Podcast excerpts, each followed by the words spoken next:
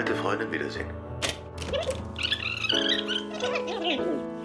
Was tust du eigentlich? Ich schreibe ein Buch über einen Rennfahrer. Das Buch, in dem ein Durchreisender namens Karsch beschreiben wollte, wie Achim zum Ruhm kam und lebte mit dem Ruhm, sollte enden mit der Wahl Achims in das Parlament des Landes. Auf dies Ende zu sollte der Anfang laufen und sein Ziel schon wissen. Wo fängt das an? Sie sind doch im Jahr 1940, da waren Sie zehn Jahre alt. Lesen Sie doch meine Bücher, da finden Sie mehr als wahr ist. Sagen Sie einmal etwas über Ihren Vater. Wie war er denn vor 20 Jahren? Nach einer Woche waren die ausstehenden Erlaubnisse auf Karsch zugekommen wie Geschenke. Denn er hatte um nichts gebeten. Er durfte sich länger aufhalten in der Stadt und sie ungehindert verlassen und wohin er wünschte. Dazu hat er einen Vertrag unterschrieben und zurückgeschickt an den staatlichen Verlag für junge Literatur zur vertrauensseligen gemeinsamen Arbeit am Lebensbilde eines deutschen Radrennfahrers. Diese nette alte Frau. Ja. Nicht ich spreche zu Ihnen, sondern das Interesse des Staates an einer neuen und nützlichen Literatur. Genau. Was hat sie gegen dich? Was wir von Ihnen erfahren über Achims Leben gegen Ende des Krieges ist nicht genug. Daraus kann man nichts lernen. Denken Sie an all die Menschen, die das Buch lesen werden und glauben. Was willst du denn jetzt machen? Ich weiß noch nicht. Du, ich gebe dir das Geld. Du zahlst den Vorschuss zurück und fährst mit steifem Hals nach Hause. Bin ich lange genug hier? Nun komm, das ist sächsisch. Nun komm, dann soll sich einer besinnen. Welche Fassung willst du denn nun abliefern? Schrei nicht so. Das dritte Buch über Achim von Uwe Jonsson. Hörspiel in zwei Teilen von Dietmar Müß und Norbert Schäffer. Zweiter Teil.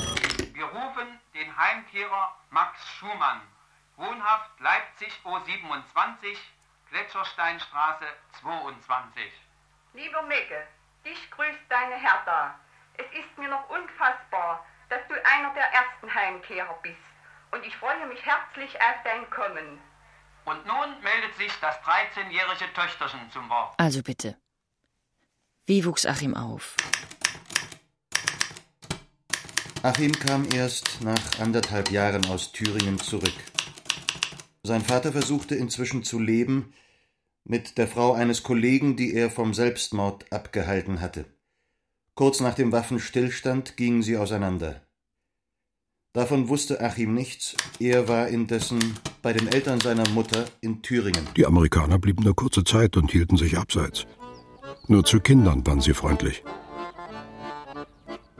Beachtlich war die Lockerheit des militärischen Grußes und die andere Form der Fahrzeuge und alles, was ihren Sieg erklären konnte. Ich kann nicht mehr sagen, als Achim erzählt hat. Sie blieben nicht so lange, dass er die Rangabzeichen unterscheiden konnte. Die Rote Armee kam in die Dörfer auf Pferdewagen. Die Soldaten lagen zu zehn oder 15 auf ihrem klumpigen Gepäck, ihre Uniformen waren schmutzig und durchgeschwitzt. Die sollen sogar eine andere Schrift haben. Vor und hinter der Kolonne ritten die Offiziere in glatten Jacken. Weißer Kragen hielt ihnen den Nacken aufrecht. Sie blickten geradeaus unter ihren strammen Mützen.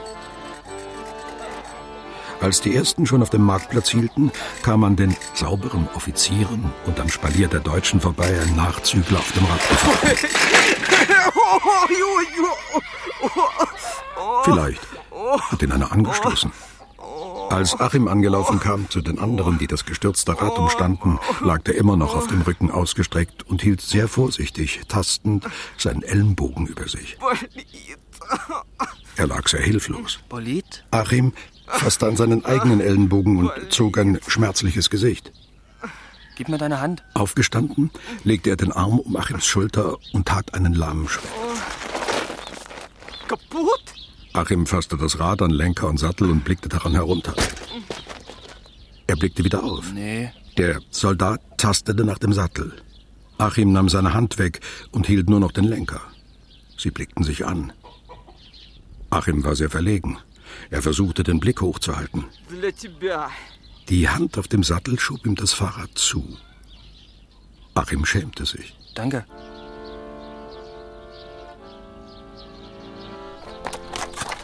Achim stand mit dem Rad allein auf der Straße und sah dem Wagen hinterher. Sie winkten alle. Er hatte Lust zu johlen, zu lachen, aber er war traurig. Er hatte vorher nicht gewusst, wie allein er war. Will der Verfasser damit die Übergriffe der Besatzungsmächte vergessen machen? Nein. K. schlag an Achims Erfahrungen und nicht an denen, die andere hätten haben können oder hatten. Gewiss war er bedacht, Fehler zu vermeiden, er fuhr den Ort anzusehen. Er fragte Achims Großmutter, was denn in dem Flecken vorgekommen war in der Zeit, da Achim hier lebte. Nun konnte Karsch hinzusetzen, die Russen ließen einen fugenlosen Bretterzaun um die Grundschule hochziehen und strichen ihn grün. Der Eingang war ein hölzernes Tor mit stumpfwinkligem Bogen an den Seitenwänden, wechselten die fremden Buchstaben auf dem roten Grund. Sie hatte Achim den Abtransport der staatlichen Verbrecher in ihre eigenen Konzentrationslager nicht erklärt. Sie hielt das damals für unverständlich.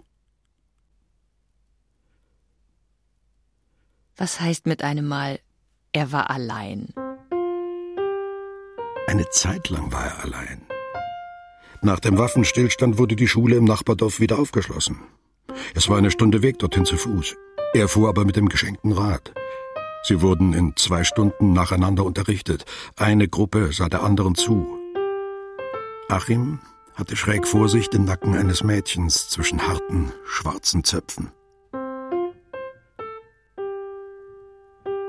Vom Vater kam einmal in zwei Wochen eine Ansichtenpostkarte. Die zeigten das Opernhaus, wie es nicht mehr aussah, und den Marktplatz ohne Schutt und den Hauptbahnhof heil. Achim antwortete, wir haben Rüben ausgemacht. Mir geht es gut. Er wusste gar nicht, warum sie verfeindet waren. Er arbeitete gern auf den ärmlichen Feldern des Großvaters. Er war sehr gern müde. Er erinnerte sich, wo er das Mädchen schräg vor den jungen Bänken gesehen hatte. Er kam auf dem Fahrrad mit der Heugabel in der Hand von der Wiese und fuhr an ihr vorbei. Sie trieb die Kühe des Bauern nach Hause, bei dem ihre Mutter Unterkunft gefunden hatte. Sie war Hütemädchen. Als er vorbeifuhr, hob sie den Kopf. Ich hätte gern was gesagt. Sie hob ihren Kopf und sah ihn leise und lustig an. Alle in seinem Alter hatten eine Freundin. Im Winter blieben die Karten des Vaters ein paar Wochen lang aus, aber es kamen Leute von den Städten mit ihren Wollsachen und optischen Instrumenten in den Rucksäcken, die wollten sie eintauschen gegen ein paar Pfund Kartoffeln oder auch essbare Rüben. Die Großmutter hatte angefangen, Achim zu fragen, bevor sie etwas weggab oder kaufte. Er war jetzt 16 Jahre alt und der Mann in der Wirtschaft. Er lebte wie ohne Gefühl. Er sah alles, aber er brachte es nicht zusammen mit seinen Gedanken. Hoffentlich ist meine Uniform verbrannt.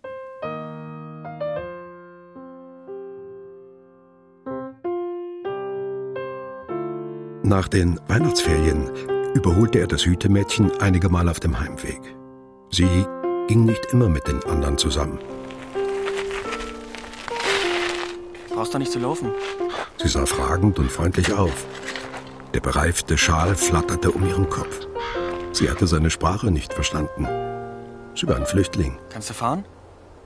Sie nickte. Er nahm die Tasche von der Lenkstange und hielt ihr das Rad hin. Immer du, immer ich? Er sah ihr nach, wie sie auf dem schwankenden Rad davon buckelte. Der Sattel war zu hoch für sie. Sie musste in den Pedalen stehen bleiben. Er war bereit, glücklich zu sein. Er war enttäuscht. Nach 200 Metern hatte sie das Rad an einen Baum gestellt und war weitergegangen. Sie blickte still lachend auf, als er sie überholte. Er winkte, als er wieder abgestiegen war und ihr das Rad an den Weg stellte. Sie winkte zurück. So wechselten sie sich ab über die fünf Kilometer. Sie war schon am Ende des Waldstücks vor dem Dorfeingang, den langen Berg hinunter, da sah er die drei Uniformierten aus dem Seitenweg kommen.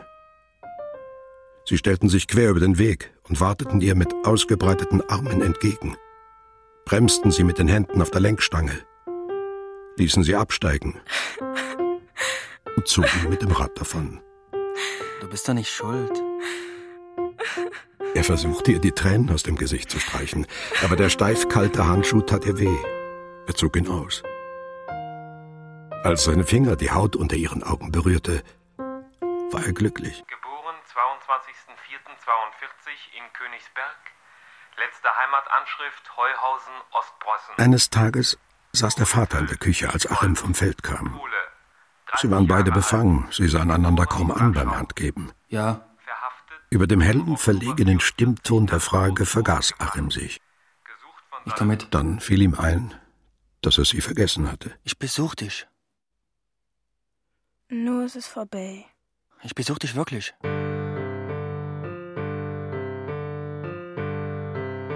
Und wie fing es an mit dem schnellen Fahren? Bis ins nächste Frühjahr hinein fuhr er sie besuchen. Ich bin mit dem Rad gekommen. Vormittags kam er an, aß mit der Großmutter und tat die liegen gebliebene Arbeit für sie. Nachmittags versuchte er seine Freundin zu treffen. Dreieinhalb Stunden. Er erreichte sie nicht. Der feste, 15-jährige Umriss ihrer Gestalt, der zärtlich war in der Erinnerung, wurde fremder, wenn er sie sah. Und unentbehrlicher mit der Entfernung. Wieso dreieinhalb? Er hätte sie anfassen sollen. Das konnte er nicht. Damals hatte er noch nicht die Scheune vergessen, in der die Besatzungsmächte einträchtig hintereinander die deutschen Frauen aufrissen zwischen den Beinen. Sie lagen im Heu, aber unter dem Dach war ein kleiner Boden eingezogen, auf dem hockten die Jungen aus dem Flecken und starrten auf die harte Mechanik der ineinander verklammerten Körper im nächtlichen Licht. Dreieinviertel Stunden. Achim war nur einmal mitgegangen. Sie konnten erst nach Mitternacht hinunterklettern und auf dem Heimweg musste er den Lehrersohn festhalten. Dem war übel geworden. Er hatte seine Mutter gesehen. Sie hatte nicht geschrien. Drei Stunden und 20 Minuten. Achim sah den Mädchen nicht ins Gesicht, denen er auf der taghellen Straße oder beim Kirchgang wieder begegnete. Ihm war unheimlich, wie Gesichter sich in den Lenden auflösten. Er begriff auch nicht die Großmutter, die vor denen ausspuckte. Und er brachte es nicht einmal über sich, seine Freundin zu küssen. Oder nur einmal. Drei Stunden und fünf Minuten. Drei Stunden und fünf Minuten.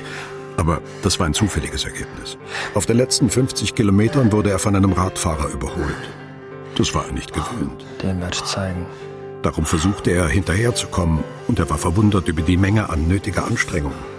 Schräg hinter dem anderen sah er das scheinbar mühelose fließende Kreisen seiner Trittbewegungen. Auch klang sein Rad anders. Achim sah zum ersten Mal merklich die dünne Freilaufnarbe glänzen neben drei schwarzen Zahnkränzen. Drähte liefen am Rahmen entlang. Das Gestänge war viel dünner und anders gebogen. Zu eckig. Der andere schwenkte den Kopf unter dem Arm zu ihm und dickte ihn vor. Du trittst zu eckig. Aber tut mir leid, du, ich bin im Training. Und zog davon. Ging einfach weg. War Achim das so recht?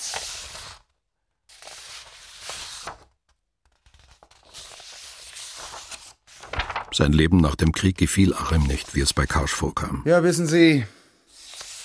Kumpanenhaft zwinkernd wollte er wahrscheinlich zugestehen, dass er nicht gelebt haben wollte, wie ein anderer das aufschrieb. Bunte Kuhflecken an beleuchteten Bahndamm gehörten zu Achims Jahr 1946. Er hatte sich dessen nicht entsonnen. Warum also ihm zurückgeben, was er heute nicht mehr brauchte? Aber sonst ist es so ungefähr gewesen. Naja. Und dies hier? Achim zog die beiden ersten Blätter aus der Klammer und gab sie Karsch zurück. Streichen Sie mal. Ach so? Er erkannte darauf das Mädchen aus Ostpreußen. Ja, wen geht das an? Die Rote Armee müssen Sie wegnehmen. So wie sie bei Ihnen steht. So wie die da rumziehen und Fahrräder wegnehmen. Hey, Karsch, alles können Sie ja doch nicht schreiben, ja? Nun müssen Sie auswählen, ja, und dann nimmt man doch das Wichtigste, ja? Worauf es ankommt, Mensch. Karsch sollte fragen, worauf es ankam. Er versuchte es mit Nicken. Es ist doch wichtiger, ja, von heute aus gesehen, dass die Rote Armee uns vom Faschismus befreit hat und geholfen beim neuen Leben, ja? Und nicht, dass sie ab und zu mal sich hingelegt haben mit einer Frau oder Fahrräder oder so. Karsch glaubte zu verstehen, dass er Achims Meinungen schreiben sollte, und diesmal warf Achim ihm den ausgestreckten Zeigefinger bestätigend entgegen. Er wollte gar nicht verheimlichen, ein Mädchen aus Ostpreußen. Dass ich immer noch zu ihr gefahren bin, war ja gut für die Ausdauer. Und statt mit dem Gestrichenen können Sie doch hiermit auf den ersten Versuch kommen. Das war in seinem Leben drei Jahre später. Hey, Karsch. Erster Versuch war die Bezeichnung für offene Rennen, zu denen die Radsportvereine Jugendliche einluden, um ihre Fähigkeiten zu prüfen. Nicht beschäftigt und nur neugierig lungerte Achim in der Nähe der Veranstaltung und beobachtete die Fahrräder, die an den niedrigen, dünnen Lindenstämmen lehnten. Hat mir mein Onkel geschenkt. Das schmale Reifenprofil, die tüchtige Form des ganzen verchromten Rahmens machten Achim sehnsüchtig. In Westberlin bauen sie sowas schon wieder. Gib bloß nicht so an. Was ist denn das für eine Schaltung? Dreigang. Versuch's doch mit deiner Mühle. Achim stand so plötzlich vor dem Tisch der Rennleitung, dass er dem Vorsitzenden mürrisch ins Gesicht murmelte. Werden wir ja sehen. Name? Beruf? Immer solche Fragen beruhigten Achim mit der Empfindung von Zugehörigkeit. Er wurde verlangt. Er war nicht vergessen. Man brauchte ihn. Er war nicht allein. Zeig mal dein Rad. Sie ließen ihn mitmachen. Sehr abwesend wartete Achim, ließ sich an den Start schieben, bedachte noch während des Antretens die Straßen, durch die die 20 Kilometer des Kurses führen sollten. Das kostbare Rad aus Westberlin war nicht wunderbar davongezogen. Er sah es. Wie ist das eigentlich? Mit einem Mal hatte das Nachdenken über die Schaltung seine Beine ins Träumen getrödelt. Er war fast am Schluss des Feldes, hob sich auf die Pedale, warf sich schwer und wütend hinein und zog am Rand der Straße nach vorn mit ausgeschwenkten Knien. Balancierend kam er an den keuchenden Neffen geschwungen und zog ihn halsruckend mit. Komm doch. Sie fuhren schneller nebeneinander, eine Radlänge vor dem Pulk. Gib nie so an. Nach einigen Minuten war er sicher, dass die Kette nebenan auf dem kleinsten Kranz lief. Mehrmals beobachtend rutschte er zurück in den Windschatten des krumm krampfigen Körpers, der schräg vor ihm schaukelte. Achim war erstaunt über die Erleichterung. Er ruhte sich aus im geringeren Druck der durchrissenen Luft, redete mit seinen schmerzenden Lungen, vertröstete sie und drängte sie endlich mit Gewalt an die Gruppe der Vereinsfahrer, als die nun auf ihren fünfgängigen Rennmaschinen die beiden Ausflügler überholte. Herz und Lungen heulten in ihm wie losgerissen. Er sprach nicht mehr mit ihnen. Ihn gab es nicht. Den Befehl über Fahrgefühl und schmerzhaften Beinwirbel hatte übernommen, was er heute Disziplin nennen würde. Den blinden, harten Willen über die Schwäche und Vernunft des Körpers gesetzt. Er wachte auf, an einem Baum hinter dem Ziel gekippt. Er glaubte, die Augen offen zu haben. Aber Sie übermittelten ihm nur Schwärze. Du bist gefahren wie ein Verrückter. Er war Elfter geworden. Er hatte Trikots hinter sich gelassen. Mit diesem zusammengewickelten Schrotthaufen ist er vorne geblieben. Er sah die Funktionäre reden. Sie sprachen über ihn. Aus dem wird mal was. Und sein bescheiden, verwirrtes Lächeln war das, mit dem er berühmt wurde. In der Dunkelheit genüsslich langsam fuhr er nach Hause. Er sah den Kopf des Vaters im Mondlicht schlafen. Er hätte sich gern versöhnt mit ihm. Ist da auch was zu streichen? Hören Sie mal, sagte Karsch am Nachmittag in Achims Hotel, denn er musste am Abend aus der Stadt, zu der das große Rennen gestern herangebraust war, in der es heute auf der Stelle trat, aus der es morgen rasen würde im großen Glanz geschmückter Straßen und fassungsloser Männer mit Mikrofon am Kehlkopf. Karsch konnte es nicht begleiten, denn er war gekommen mit einem Visum für Touristen im Bus voll Reisegesellschaft, die morgen mehr wissen würde von der Stadt Prag als Karsch über das Leben Achims. Hören Sie mal. Karsch bestand nun darauf, dass Achim aber doch alles erzählt hatte, was er nunmehr gestrichen haben wollte. Damit Sie sich das vorstellen können. Sie waren doch damals nicht hier. Es gehört aber doch zu Ihrem Leben. Sie können von meinem Leben nur wissen, was ich Ihnen davon sage.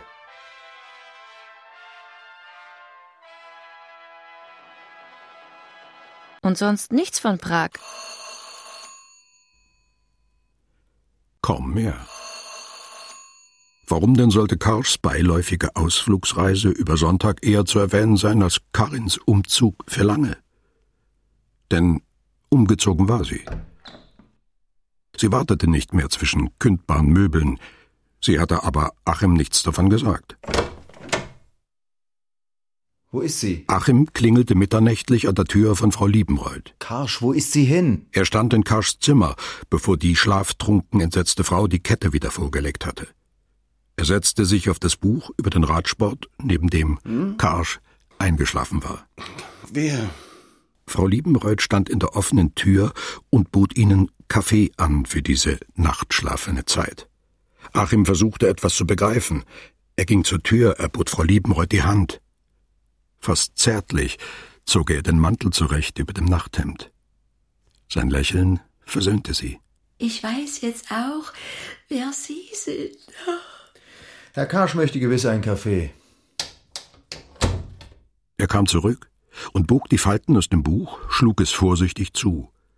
Er beugte sich über die Schreibmaschine, in der noch ein halb abgerissenes Blatt stak. Entschuldigen Sie bitte. Karsch nannte ihm die Straße und das Haus. Hier in der Stadt?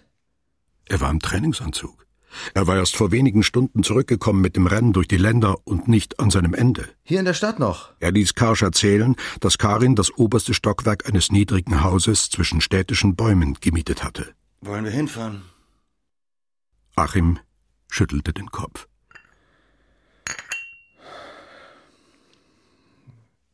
Wie geht es ihr denn so? Wie immer. Wir sind viel zusammen. Sie ist fröhlich, kennst du ja. Er sagte ihm nicht, dass sie Sorgen hatte.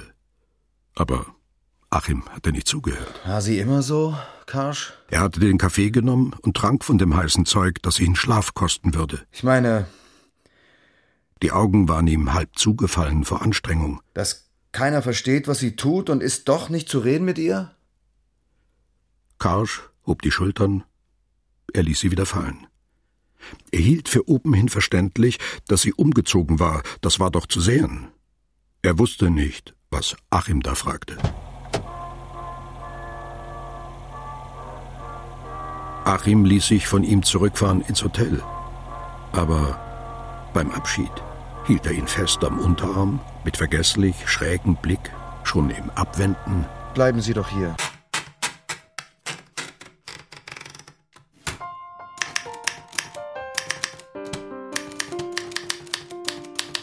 Am anderen Morgen fuhr Karsch das Rennen im Pressewagen mit auf der letzten Etappe. Beim Frühstück holte Achim ihn an seinen Tisch. Er bereitete ihn auf die Strecke vor. Über anderes sprachen sie nicht. Die Nacht war ihm nicht anzumerken. Am Start noch einmal rückwärts gekehrt, hob er die Hand für Karsch und unterwegs bei Begegnungen verständigten sie sich blickweise über was Achim nicht ausgesprochen hatte und was der übernächtigte Verfasser einer Lebensbeschreibung in Hemd und Hose auf der wilden Fahrt neben rasenden Trikots im Gespräch mit Journalisten aus allen Ländern allenfalls sich denken konnte. Er mochte von Karin nicht ausrichten, was ihm nicht aufgetragen war. Er konnte sich nicht vorstellen, dass einer wie Achim so anhänglich blieb. Es war nie die Rede gewesen, dass er das Rennen sollte begleiten dürfen. So viel von Prag. Was hatte sie denn für Sorgen? Das erst recht hat nichts zu tun mit dem Radfahren. Das kam so. Was machst du denn hier? Mensch, Karsch. Darf ich dir vorstellen, Karin, das ist ein Freund von mir. Der Nennen wir ihn Hans, war gekommen, um zu berichten über die Umwandlung des bäuerlichen Eigentums in genossenschaftliches. Dafür hatte er einreisen dürfen. Eigentlich soll ein Bauer sich erhängt haben. Und du? Ich bin zu Besuch. Ach so. Nein. Karin beulte ihre Lippen. Vielleicht hatten alle dasselbe verstanden. Sich jemand umgebracht. Wegen der Kollektivierung.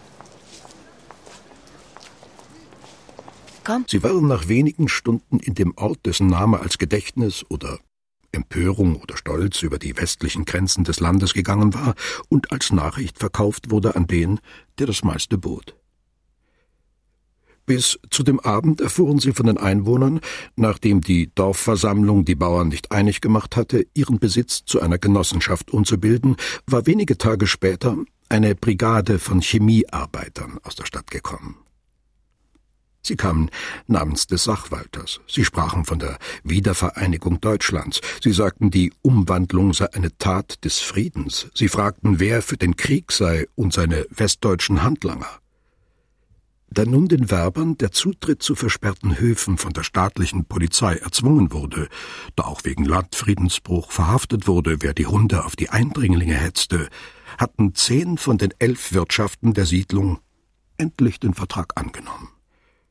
Der elfte aber, dem die Klassenbrüder aus der Stadt tagelang nicht von der Seite gegangen waren, dem sie die frisch gepflügten Furchen wieder hart fuhren mit ihrem eigens beschwerten Lastwagen, erschien endlich mit ihnen auf der Bürgermeisterei und bat, beitreten zu dürfen. Der Elfte unterschrieb abends, unter den auf ihn gerichteten Blicken einer Versammlung, und soll in dieser allgemeinen Besinnung, nochmals den Vertrag geprüft, darin das Wort Freiwilligkeit in versicherter Form entdeckt, hierauf das Dokument zerrissen und den Raum verlassen haben. Mit diesem unbesonnenen Entschluss waren aber alle Unterschriften vernichtet und nun schwierig zum zweiten Mal zu beschaffen. Nun nächtlicher Abtransport auf dem Lastwagen, nun Sprung von der Wagenpritsche in den Weggraben, nun Jagd über die Äcker, Umstellung seines Hofes.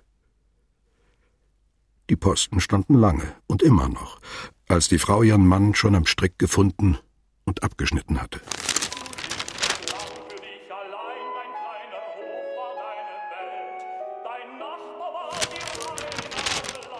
Es gab auch Bauern, die über die Grenze liefen, die meisten blieben zu Hause unter dem neuen Vertrag.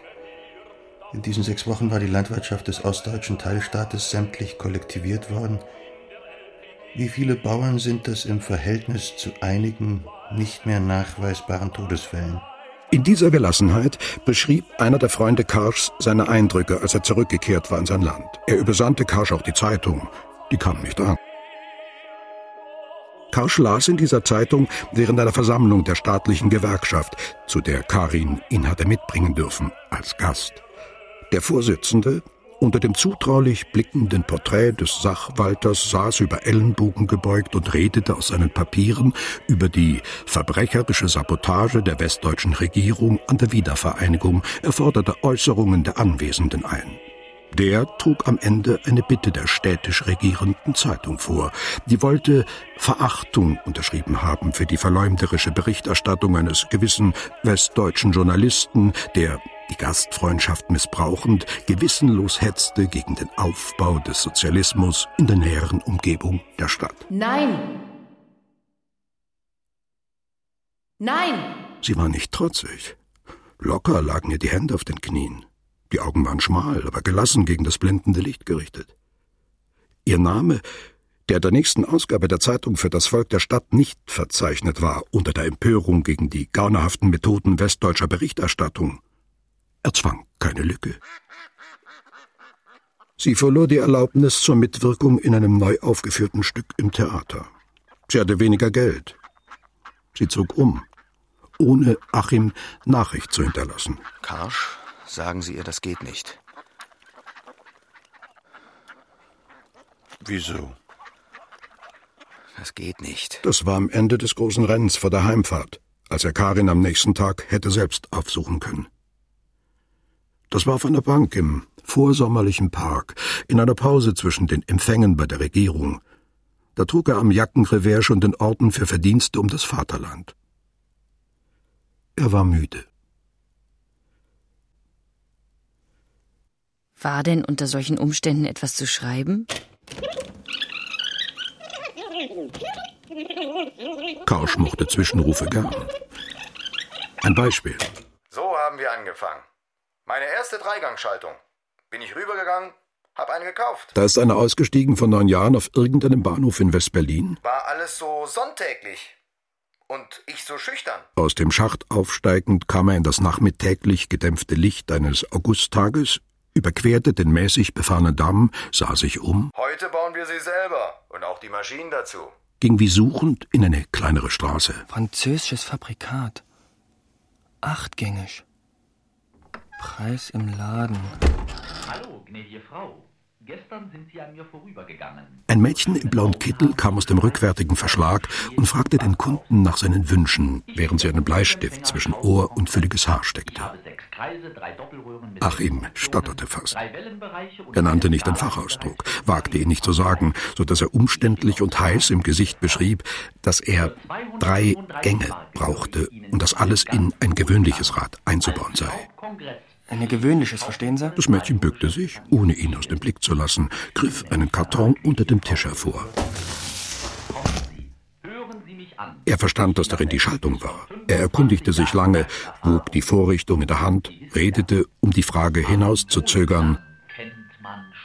Nehmen Sie Ostgeld? Verstoß gegen das Gesetz über den innerdeutschen Verkehr der verschiedenen Währungen. Ist ja nett von Ihnen. Während das Mädchen den Wechselkurs auf den Preis umrechnete. Dass Sie Ostgeld nehmen. Starrte er auf ihr dichtes, verworrenes Haar. Dass Sie mir überhaupt was verkaufen. Und war glücklich. Entschuldigen Sie, dass ich nie von hier bin. Auf der Straße war er plötzlich müde. Ich will in den Osten. Wie soll ich denn gehen? Er hätte nicht gewusst, an wen sich wenden. Wenn er sich verlaufen hätte, wenn er hätte bleiben wollen. Die Polizisten trugen anders geschnittene Kleidung in anderer Farbe und betrieben mürrisch oder leutselig Aufgaben, die ein 19-Jähriger aus einem anders verwalteten Staat nur ahnen konnte.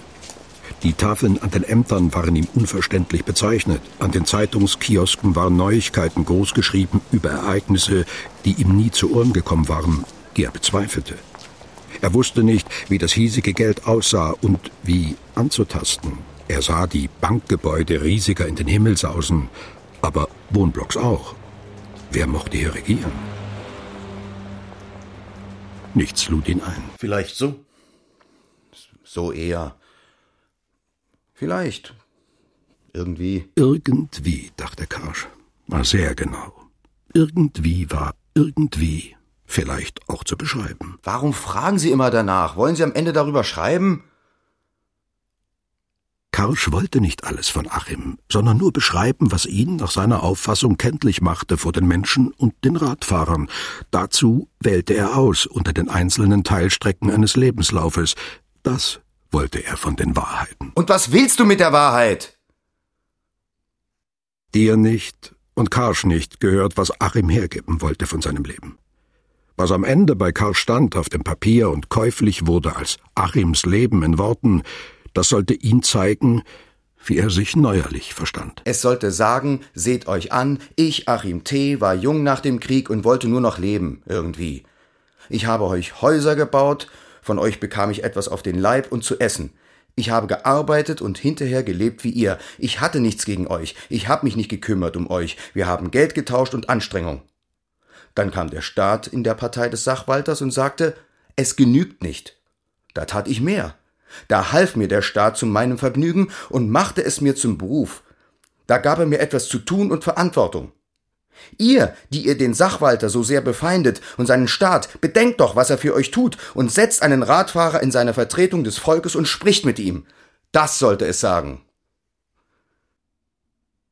Und was ihr mit den Bauern macht? Stell dir Achims unwilliges Hochfahren vor, aber nicht Hartherzigkeit. Versieh sein gewaltsam geduldiges Sprechen nicht mit einer Empfindung von Grausamkeit, denn vielleicht war Achim nicht einmal ohne Mitleid, als er Karsch auseinandersetzte, wie zum siebenten Mal, und der Langmut des Nachhilfelehrers, dass es bei der Umwandlung der landwirtschaftlichen Struktur ankomme auf die Zukunft des ostdeutschen Teilstaates und nicht auf private Missverständnisse. Natürlich sind die bedauerlich. Aber vergessen Sie nicht, dass ich davor etwas anderes gesagt habe.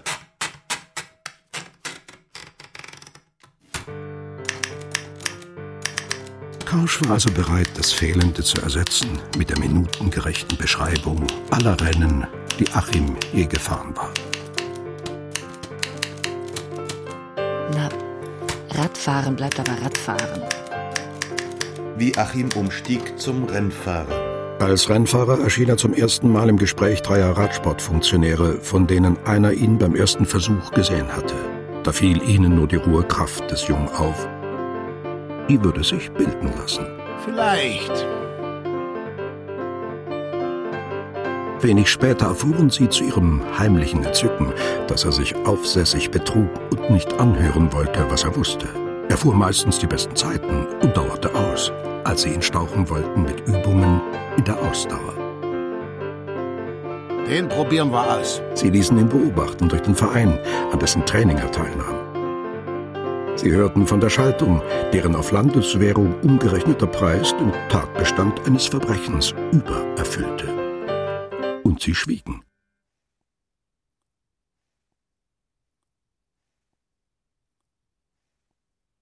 Naja, und? Es ist eine komplizierte technische Sportart mit Gerät.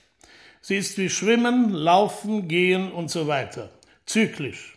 Und soll nicht irgendeine, sondern eine nur noch lange Strecke hinter sich bringen in der kürzestmöglichen Zeit. Fahren sollst du. Das Ankommen schlagt dir aus dem Sinn. Er war anfällig für die Eigenkraft und Ausmaße der Welt, in die er nun hineinkam, als Jüngster und Neuling.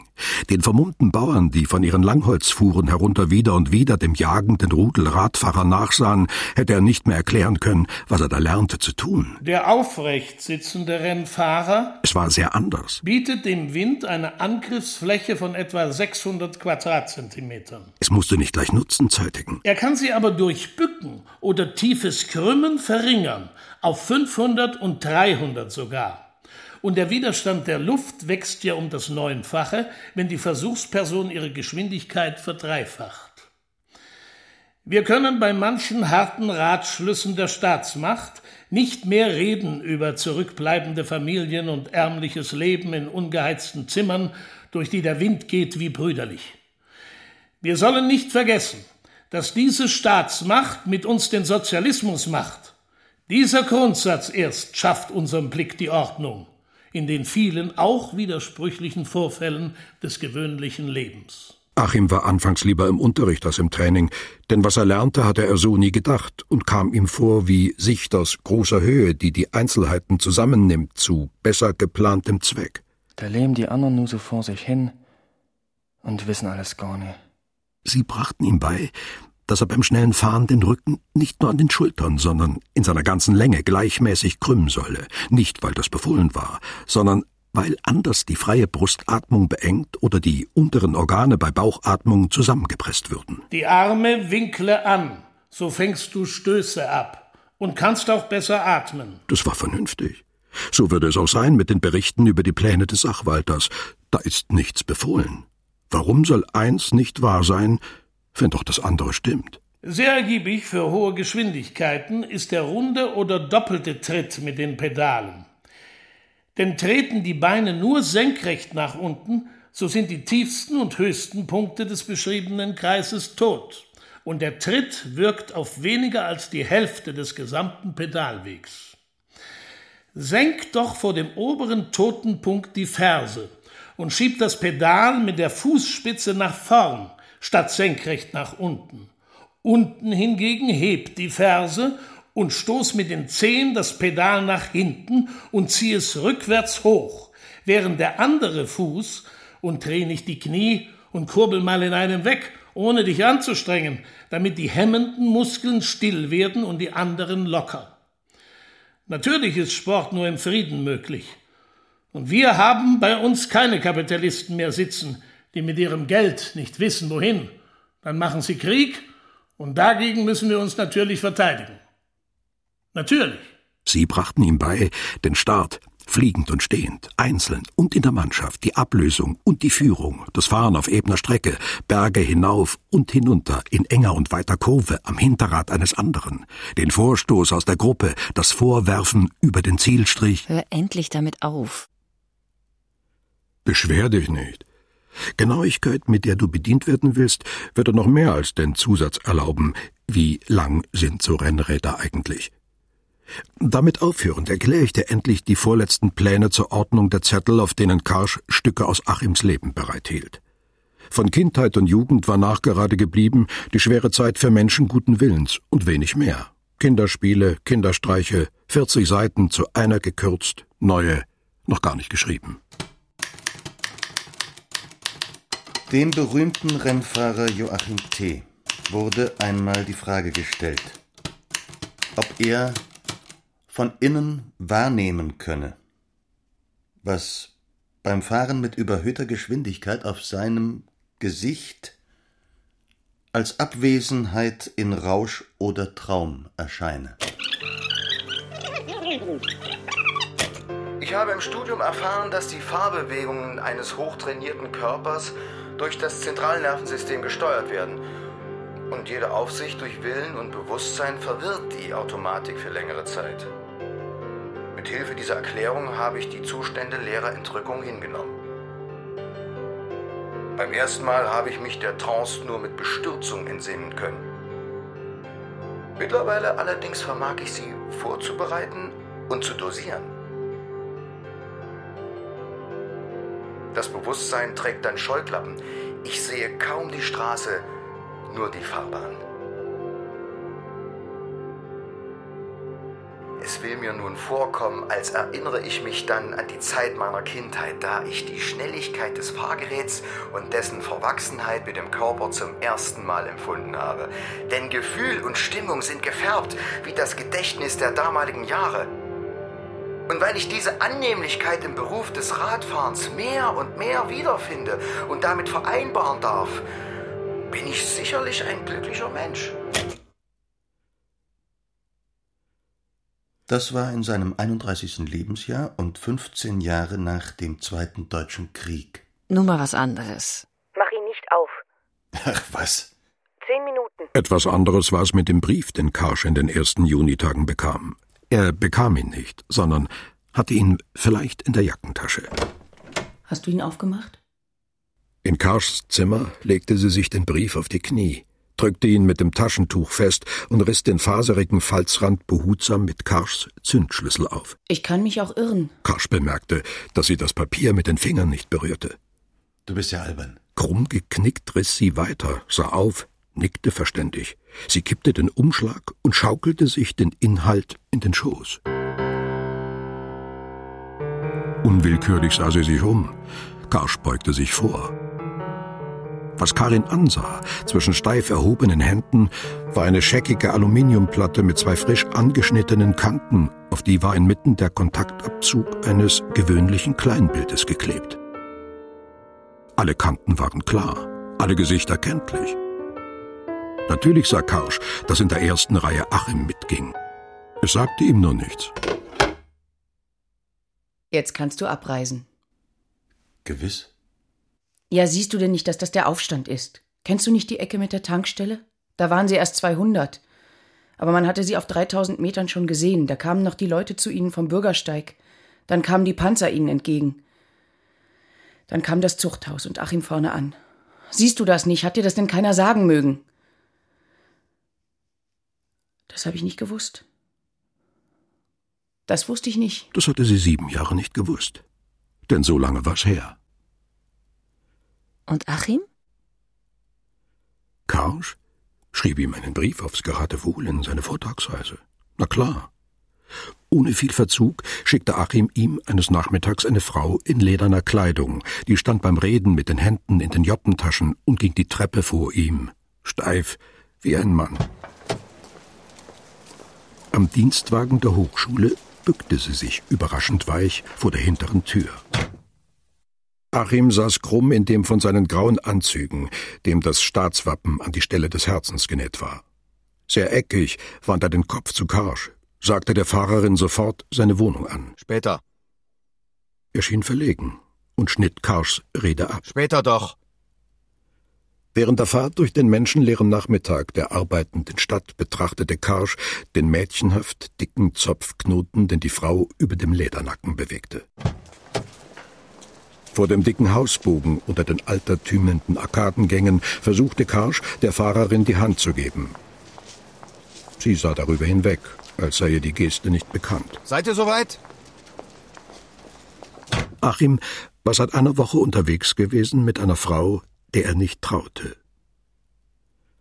Das ist ein Eindruck, den stritt Achim später ab.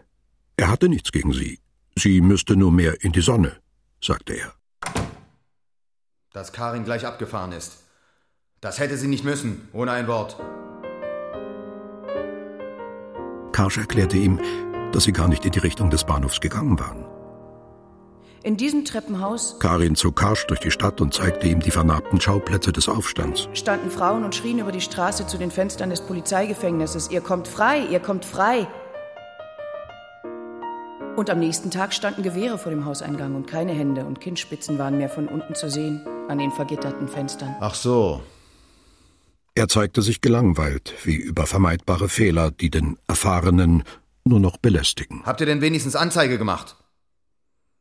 Wann werden Sie endlich begreifen, dass man solche Bilder nicht im Brief schickt? Sie standen mit den Händen in den Hosentaschen umher im Sonnenstaub der vorderen Zimmer und wandten einander oft den Rücken. Eine Anzeige hatten sie nicht aufgegeben. Als Karsch sich umdrehte, um zu antworten, hatte Achim seine Frage offenbar vergessen. Ziellos umherblickend und träumerisch fragte er, ob in der Stadt irgendwo ein Film gezeigt werde, in dem Karin zu sehen sei. Sie hat auch erzählt, wie sie den Rennfahrer in die Volksvertretung gewählt hat. Ja, ja. Sie hat ihr erzählt, wie sie hinkam zum Lokal des hundertsten Wahlbezirks. Da waren Plakate an den Wänden. Ihr habt die Wahl. Das lese ich und so den Flur entlang. Die Wahlkabine stand in der hintersten Ecke. Das waren zwei kleine Tafeln im stumpfen Winkel, weißt du, so, äh, gegeneinander gestellt auf einem Tisch. Zwischen die hätte man sich bücken können, aber vor die Ecke hatten sie lange Tische gebaut. Hinter denen saßen sie. Der Zwischenraum reichte für einen einzigen Menschen, wie ein Rahmen und die Demokratie in der Ecke. Nein, das hat sie anders gesagt. Noch ein Plakat. Seid offen für den Frieden. Später erzählen die Freunde, sie haben ohnehin keinen Bleistift gefunden zwischen den beiden Tafeln. Es war schon vorher umsonst. Wenn doch nur nicht noch das kleine Kerlchen knochentrocken angetrippelt wäre. Ein Rentner, der nimmt mir die Hand mit den Zetteln. Schau, das sind nur die Scheine, ne wahr? Die müssen da drüben einstecken. Jedenfalls, wenn sie vor die Kandidaten des Friedens sind. Da brauchen sie gar keine Veränderung vornehmen, ne? Sie hatte es Karsch anders erzählt und kürzer. Nicht viel mehr als den Satz, nicht meinetwegen, aber dass sie es mit allen so gemacht haben. Wenn sie aber, nu das kommt auch schon vor, wenn sie eigentlich vor dem westdeutschen Imperialismus und dem Untergang von unserem Vaterlande sind, nu, da können sie am Ende der Kabine aufsuchen. Bitteschön. Was will er nur von mir? sagt sie. Und bin am schmalen Durchgang zur Kabine, schon vorbei am letzten Tisch. Ich hebe die Hand mit den Zetteln. Eine andere hilft meiner Lahmen das Papier in den geöffneten Schlitz zwängen und schiebt die Urne zu, geschickt und rasch. Und ich bin die ganze nasse Nacht unter den Laternen gelaufen und habe geheult über unsere geheime und demokratische Wahl für dich. Ich will dich nicht wiedersehen. Hat sie Ihnen erzählt? Hat sie Ihnen erzählt, ja? So eine war sie damals. Das vom Heulen hat sie nicht erzählt.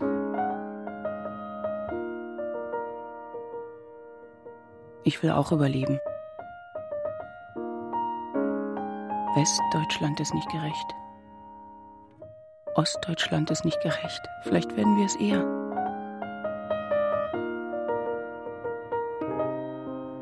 Ich möchte mal wieder so lächerliche Reden hören wie die von Karsch. Man darf jedermann zwingen zu seinem Glück. Ich hab's mir auch nicht überlegen dürfen.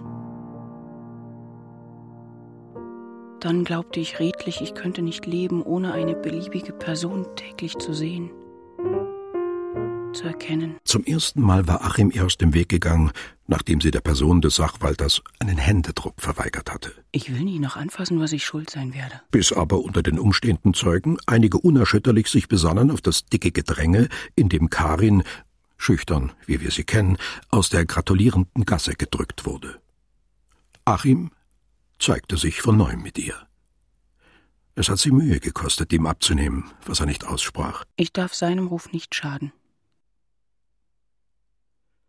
Er nicht meinem. Zum zweiten Mal ging sie Achim freiwillig aus dem Wege, nachdem sie nicht hatte unterschreiben mögen, es sei glückhaft gewesen, wie der Sachwalter die bäuerlichen Eigentumsformen hatte verändern lassen. Ist sie noch in der Stadt? Zu all diesen Vorfällen hätte sie sich anders verhalten können, als sie sagt. Sie hat mir ja nicht von sich erzählt, sondern die Ereignisse nacheinander. Auf dem Weg durch die Stadt. Aber Achim, auf der vordersten Kante des nagelneuen Küchenstuhls, sah nicht aus wie einer, der noch zuhört. Ich bin krank. Irgendwann ging er in die dunklen Zimmer zum Telefon und sagte sich ab für die nächsten Tage. Von da an rief es ihn immer wieder. Denn selbst wenn Achim Orte und Personen aufsuchte, um anzukommen und zu reisen, reiste er nicht. Sie fuhren ihn.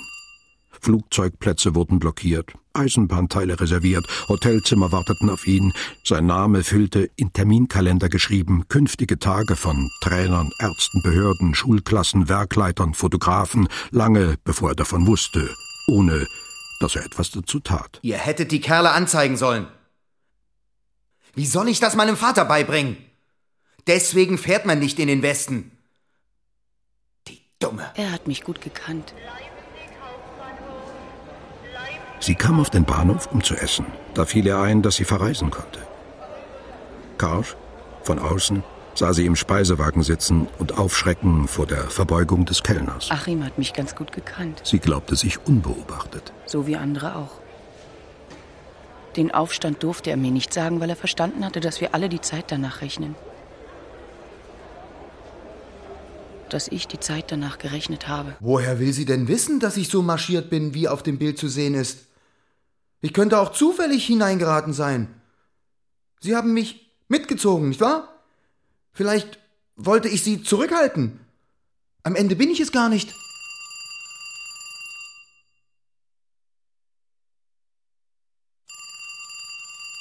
Hol sie zurück. Aber sie war zu Freunden in einer anderen Stadt gefahren und nicht über die Grenze. Das hatte er missverstanden. Er hatte sich nun nicht vorstellen können, dass sie mit ihm in einem Land blieb. Er dachte, sie meinte immer noch ihn, weil er sie noch meinte.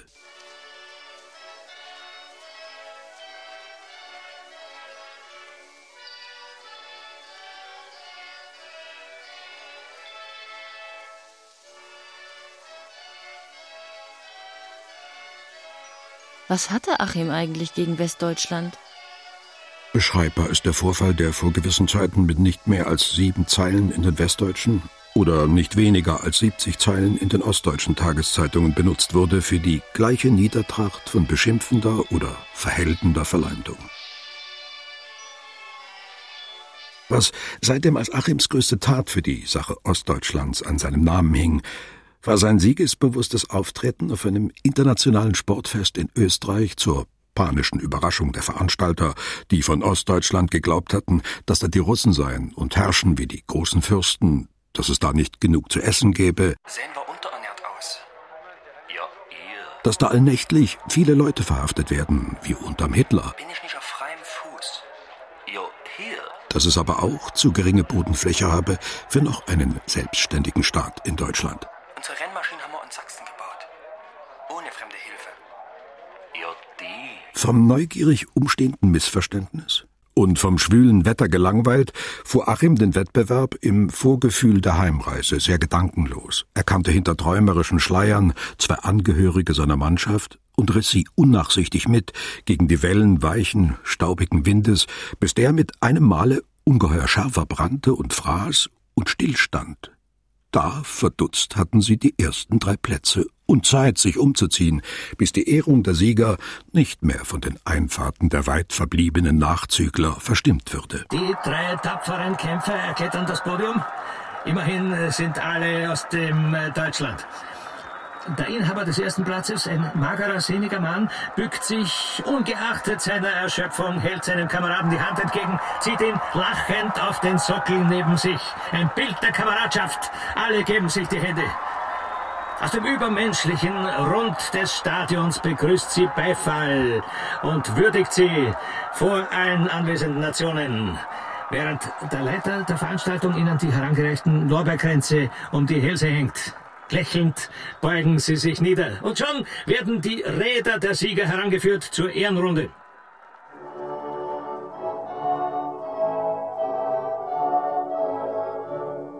Die Nationalhymne Deutschlands erklingt und die vielköpfige Zuschauermenge ehrt die Helden mit Schweigen. Der Große wendet den Kopf. Wohin wendet denn der den Kopf? Zum zunächst aufgehängten Lautverstärker, aus dem, wie erwähnt, die ersten Takte der westdeutschen Hymne dringen. Und Sie ahnen, eckiger als die Phoneber dahintreibende Melodie, hebt der zu oberst stehende gewinkelte Arme an den Kranz, drückt ihn über den Kopf berührt mit dem herabgerissenen Gebinde die neben ihm stehenden Genossen, die die Geste im Takt wiederholen. Die sehr kleinen Gestalten verlassen in schlichtem Absprung die Sockel der Ehrung. Wie geht denn die, ihre eigentliche Hymne? Die Gastgeber, die seit Monaten Gelder des Staates, ihre freie Zeit, die zartesten Rücksichten aufwandten für einen ungetrübten Durchlauf der Veranstaltung, waren untröstlich, dass sie so hervorragende Sportler sollten beleidigt haben. Sie verfügen in der Tat über eine eigentümliche Hymne. Meinten es auch noch höflich. Wart ihr nun verabredet? Was? Dass ihr die Ehrung geschmissen habt. Die Frage verstehe ich gar nicht. Ja, war es vielleicht die Melodie, die nicht nach seinem Geschmack zunächst einem Streichquartett des österreichischen Komponisten Josef Haydn 1732 bis 1809 entwendet worden war, um eine Anrufung Gottes zugunsten der habsburgischen Dynastie zu unterbauen, dann nach der Flucht des deutschen Kaisertums mit anderen Worten und Reimen zur nationalen Hymne der Weimarer Deutschen Republik erklärt, danach aber übernommen wurde von einem Staat, der die Aufforderungen der ersten Strophe zumindest sinngemäß auszuführen dachte mit Deutschland, Deutschland über alles, von der Etsch bis an den Belt. Da sind wir mit zu Bruch gegangen, so dass der später ausgerufene westdeutsche Staat vorläufig, wie er sein sollte, vorläufig die Melodie behielt, wenn auch mit den bescheideneren Vorsätzen der dritten Strophe Einigkeit und Recht und Freiheit, immer nach derselben Melodie, die Achim vielleicht missfiel. Musikalisch. Ästhetisch. Von früher her. Die Melodie allein ist mir nicht zuwider. Demnach musste ihm etwas missfallen haben an dem Land, das unter dieser Hymne lebte. Aber vielleicht hatte ihn auch nur das Gedächtnis seiner ersten Reise in die Westdeutsche Länderunion vom Sockel gestoßen.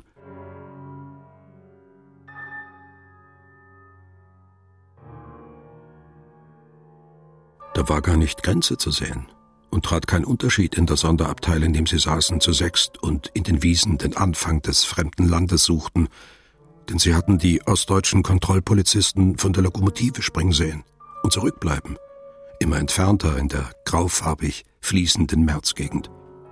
Es war noch nicht anders.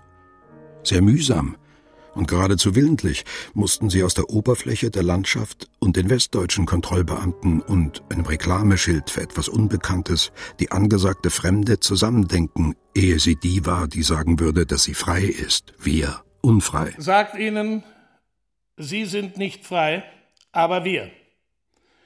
Sie werden sich demokratisch nennen, uns eine Diktatur. Sagt ihnen, wir haben mehr Demokratie, als Sie denken können. Sie werden Ihren Staat ausgeben für allein rechtmäßig und unseren für nicht rechtmäßig. Sagt ihnen, dass wir das Recht der Arbeiterklasse haben und Sie nur die Nachfolge des zerschlagenen Deutschland. Sie werden sagen, dass Sie rüsten, weil wir rüsten. Sagt ihnen, dass wir rüsten, weil Sie rüsten. Sie werden sagen, dass wir Sie mit Sabotage, Spionage überziehen. Sagt ihnen, dass Sie uns mit Sabotage, Spionage überziehen. Die erste Fahrt über die Grenze war grob zu ihm. Allenthalben griff er ins Leere. Kein Wort und keine Gebärde und nicht ein Lächeln klinkten ihn ein in die freundwillige Umgebung des Besuchs. Jung, nu ist doch. Da der kleinstädtische Radfahrverein sie nicht zu Hotelzimmern hatte einladen können, wurden die Teilnehmer des Wettbewerbs in die Familien der Mitglieder verteilt. Ist dich doch einmal satt in deinem Leben. Achims weltsicheres Sächsisch traf sich selten mit der norddeutschen Mundart seiner Gastgeber. Das Gefühl von Ausland erdrückte ihn übermächtig. Bei euch werden doch so viele Leute eingesperrt. Nur esst doch tüchtig. Beide, vorgestützt auf die Tischkanten, wollten ihm zusehen und ein Fest haben von der Bewirtung.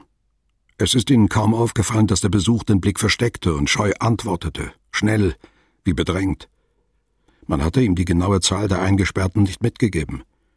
Auf die Straße gelaufen, kam er wieder in das lahm am Nachmittag gefahrene Rennen unter die wunderlichen Spruchbänder, die für den Kauf von Gegenständen geworben hatten und nicht für die Gerechtigkeit des Sachwalters, nicht einmal für die des Kanzlers. Womit sind Sie ja nur zufrieden? Dass Sie so leben. Dann verlief er sich. Die Straßen waren nicht rechtwinklig gezogen nach seiner Gewohnheit. Sie hießen nach Leuten, von denen er nicht gehört hatte. Er stand vor der hellen Tür einer Bierwirtschaft und zählte in der Tasche sein Geld und ging nicht hinein. Er dachte, ihm sei etwas anzusehen. Schon beim nächsten Rennen in Westdeutschland war er berühmt genug für ein Hotelzimmer.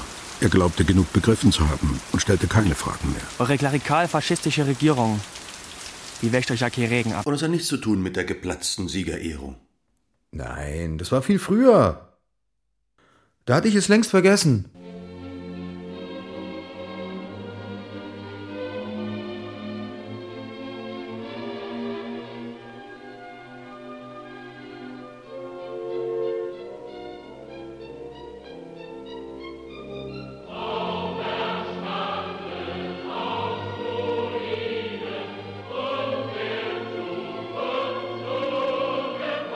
Ja, dann war es vielleicht die ostdeutsche Melodie, die mehr nach seinem Geschmack entnommen war, einem trutzigen Film der verbrannten Regierung über die harten Männer der nordamerikanischen Pionierzeit.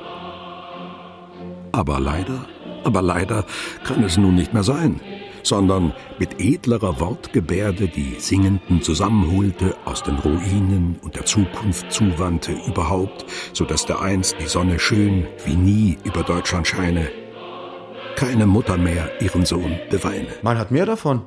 Ja? Wovon denn? Gefiel ihm da so viel, dass er gleich das Ganze lieben wollte und nicht tauschen, nicht vergleichen?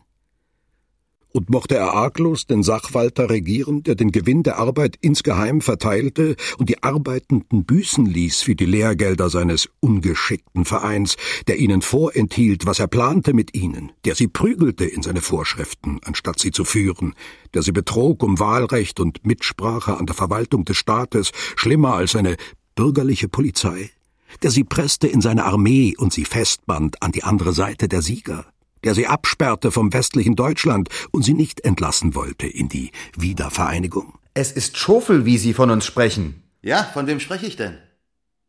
Ihr fragt mich immer nach dem Straßenbild. Sie reden von jemand, zu dem ich Vertrauen habe, der mir ein Vorbild geworden ist. Das tut ein Gast nicht.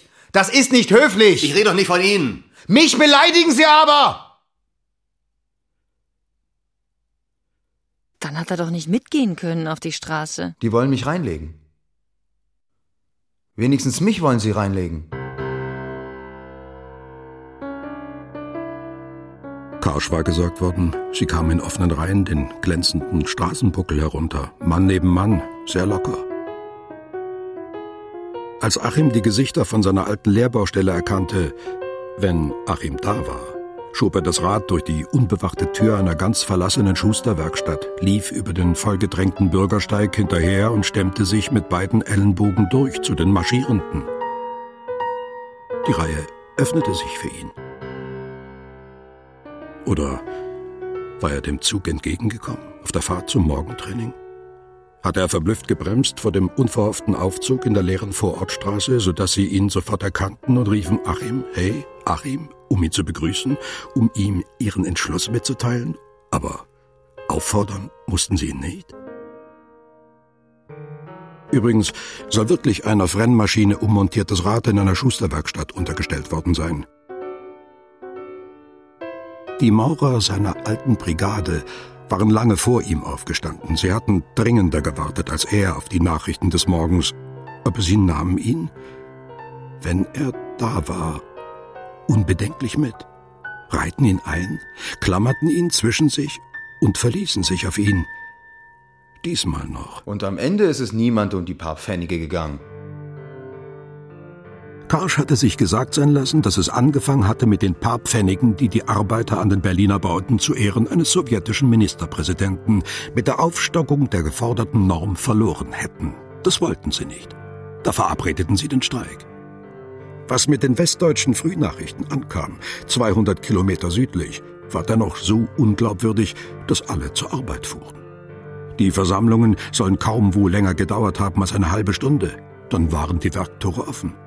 Die Teilnehmer erinnerten sich an den Ton der Sprecher, aber nicht an ihre Worte. Sie müssen allen gemeinsam gewesen sein. Eins gab das andere, machte es möglicher, wirklicher, ausführbar. So konnten sie gar nicht anders, als sich treffen in der Innenstadt, wo sonst die Rückkehr von der Arbeit sie zusammenführte. Sie fanden sich vor den Arkadenportalen des Prüfgefängnisses, weil sie auf die Freilassung ihrer Angehörigen warten wollten. Sie hatten die Sprechchöre nicht üben können vorher, aber waren auf dieselben Worte geeinigt. Aus den oberen Fenstern wurde in die dröhnende Menge geschossen. Die Menschen schwemmten erbittert davor, sie hatten nicht Platz zum Ducken, sie suchten Schutz in der Halle und drückten in ihrer Bedrängnis die kunstschmiedenden Gitter ein. Aus den oberen Stockwerken warfen sie Akten, um sie auf der Straße zu verbrennen, denn ihre Namen standen darin. Da war einer, der schwang eine schwarz-rot-goldene Fahne. Die Straßenbahn kam herein, ohne die Schriftenbretter des Sachwalters. Die Zeichen der Vereine an den Bordwänden waren mit Kreide durchgestrichen. Wer sie an der Jacke trug, sollte sie abnehmen. Sie holten auf Leitern stehend die Buchstaben von den staatlichen Kaufhäusern. Sie hatten offenbar niemals geglaubt, dass die ihnen gehörten. Das alles waren Zeichen für die Worte Demokratie, freie Wahlen, Wiedervereinigung, die erstaunlich sauber geschrieben auf Tafeln hochgereckt wurden, die das erregte Geschrei der Redner auf den Holzbuden am Markt verständlich machten. Aber sie waren nicht verabredet. Sie verbrüderten sich. Sie waren ausgelassen wie auf einem Jahrmarkt. Sie wussten, was sie nicht wollten, aber nicht was. Sie warteten einer auf den anderen, was der tun würde. Sie waren auf den Tag nicht vorbereitet, da er unmöglich geschienen hatte. Und es hat ihnen ja nichts genutzt. Denn im Hauptbahnhof hatten die Handlanger gleich die Macht behalten. Eingebracht hat es ihnen nichts. Oder? Panzer fuhren um das Gelände. Von auswärts wurden keine Züge hereingelassen. Die sowjetische Armee verhaftete vor den Eingängen, was die deutsche mit Knüppelhieben in die Büros und Gepäckräume trieb. Der zweite Tag war regnerisch und sonnenlos. Die Stadt war leerer geworden und nüchtern. Sie sah nicht verbessert aus. Nachts wurde geschossen. Am Morgen waren die Raupenketten in den Asphalt gespurt. Kennen Sie den auf dem Bild? Drei Personen sind hingerichtet worden nach dem Kriegsstandrecht. Ist es der da? Sind Sie es selbst? Noch Jahre danach fahndete die geheime Polizei des Volkes nach den Führern des Streiks. Wo waren Sie an diesem Tag? Und holten sie aus den Wohnungen, wo sie sich finden ließen, in dem Glauben, nicht schuldig zu sein. Wie haben sich Ihre Nachbarn verhalten? Es hat ihnen nichts eingebracht, das sagen sie selbst. Aber nicht zu Achim. Kennen Sie den? Ist es der? So dass sie Achim aus dem Training, aus dem Garten vom Bau holen konnten und ihn an den Händen gefesselt in einem versteckten Auto durch die Stadt fuhren zu einer Haustür, die aussah wie jede andere? Oder hatten sie ihn schon in der ersten Nacht in die Zelle geprügelt, so dass er aus den Innenhöfen die Wachmannschaften fahrig schreien hörte und voranknüppeln, locker los, locker, locker. Oder fuhr er noch zwei Wochen lang vorbei an den Gefängnissen und sah in schrägem Aufblick gelegentlich die Posten auf den Dächern marschieren mit ihren Gewehren? Ich habe niemand mit einer Kleinbildkamera bemerkt. Er muss sich gar nicht vorgekommen sein als ein Verbrecher, bevor sie ihn dazu verhafteten. Wieso? Ich war gar nicht dabei. Die sollen doch still sein. Was sollte Karsch lernen aus dem Bild nach Meinung der Absender? Es waren auch andere Gesichter zu erkennen. Sie trauten Karsch nicht. Er sollte sehen, dass Achim dabei gewesen war. Dass er sich verändert hatte. Wollten die ihn unveränderlich? War er früher im Gefängnis als seine Nachbarn? Hat er zurückgeschlagen? Hat er vor einem solchen Bild nach drei Stunden unbewegten Dastehens immer noch gesagt, ich kenne von diesen nicht einen? Reicht euch nicht, dass ihr mich habt? Der Richtige bin ich noch lange nicht? Wer hat ihn besucht während der Haft? Wofür ist ihm verziehen worden? Schon nach zwei Monaten. Machen Sie sich doch nicht so viele Gedanken. Warum sollte ich mit denen auf die Straße gegangen sein? Es erinnern sich einige ungefähr. Die werden es mir nicht ins Gesicht hinein sagen wollen. Und Karin? Karin hat ihn erkannt. Die wusste damals noch nicht mal meinen Namen. In jener Woche war ich im Training. Im Training? Nicht einmal in der Nähe der Stadt. Richtig. Auf einem kaputten Truppenübungsplatz an der See. Verstehen Sie? Ja? Ich kann es mir nicht vorstellen. Du hast dir so viel vorstellen können. Willst du jetzt etwa aufhören? Mir fällt nichts mehr ein. Wie nahm Achim das auf? Mit Bedauern. Sie verabredeten, dass Karsch am nächsten Vormittag nach Hause fahren würde. Kennst du Schade? Sie redeten einander nun noch mit Du an für eine Viertelstunde Vielleicht hätte ich das Buch gern lesen mögen. Es war doch wirklich über mich. und sagten einander noch mehr, was schnell vergessen wird am Vormittag auf der Autobahn an den Holzhäusern der Kontrolle beim Abschied von den Uniformen.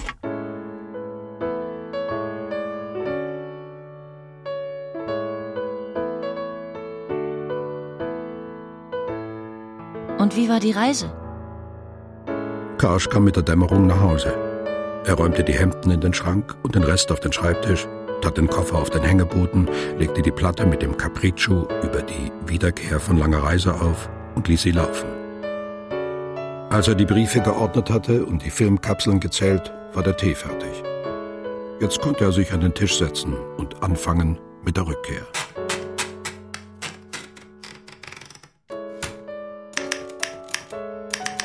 Das Zimmer war an den Wänden entlang mit Bücherregalen, Schränken, Couch, Sessel, Kochnische bewohnbar. In der Mitte unter dem langen Fenster zur abendlichen, nassen Straße hin stand der Tisch, Telefon neben Plattenspieler, neben Tonbandgerät.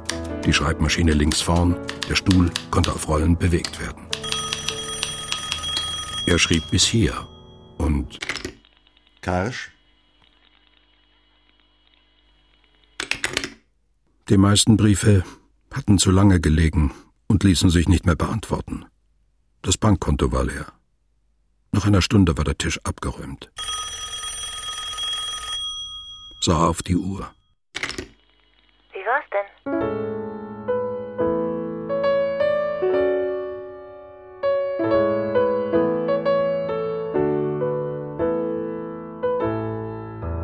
Die Personen sind frei erfunden. Die Ereignisse beziehen sich nicht auf ähnliche, sondern auf die Grenze, den Unterschied, die Entfernung und auf den Versuch, sie zu beschreiben.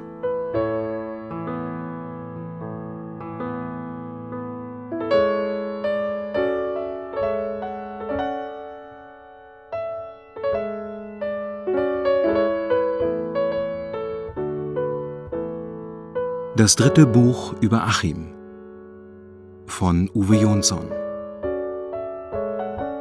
Hörspiel in zwei Teilen von Dietmar Müß und Norbert Schäffer. Zweiter Teil. Es sprachen Dietmar Müß und Anne Weber. Karsch Ulrich Nöthen.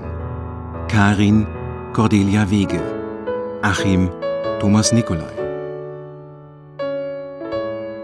In weiteren Rollen Wolfram Berger, Edgar Bessen, Sarah Böttcher, Maximilian Brauer, Christian Klaus, Hendrik Durin, Hilmar Eichhorn, Vincent Göre, Katrin Hart, Roland Hemmo, Benedikt Kauf, Wolf Dietrich Rammler, Rostislav Rosenberg, Gerald Schale, Günter Schoßböck, Rashid D. Sidgi und Caroline Spieß. Musik Dieter Glawischnik. Ziehharmonika Frank Grischek. Technische Realisation Dietmar Hagen, Gerd Ulrich Poggensee, Angelika Körber und Holger Klimchen. Regieassistenz Katrin Albinus und Matthias Seimer. Regie Norbert Schäffer. Eine Produktion des Norddeutschen Rundfunks mit dem Mitteldeutschen Rundfunk aus dem Jahr 2009.